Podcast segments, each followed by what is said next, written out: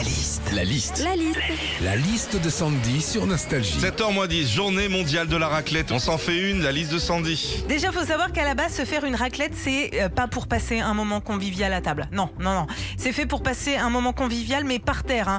Bah si, le gars qui a inventé l'appareil à raclette, vu ce qu'il a laissé en longueur de prise électrique, il avait clairement dans l'idée de tous nous faire bouffer sur le carrelage. hein. Quand tu fais une raclette aussi, on en parlait à l'instant, c'est un moment convivial, hein, de plaisir, de partage en famille ou entre amis. Et on est bien. Le seul problème, c'est que t'as toujours un gars qui vient te contrarier, et ça avec une seule phrase. Ah, mais tu manges tes croûtes, toi? Ah oui, non mais Ah, bah ça oui. peut foutre.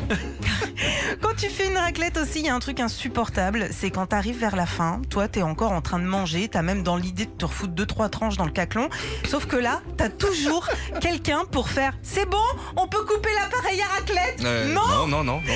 Enfin, quand on fait une raclette, on fait fondre le fromage dans des poêlons. Mais il y a des gens parfois qui font aussi cuire leur viande, leur jambon, leur bacon sur l'appareil. T'as envie de leur dire, bah les gars, fallait le dire si vous voulez qu'on se fasse un barbecue. Hein.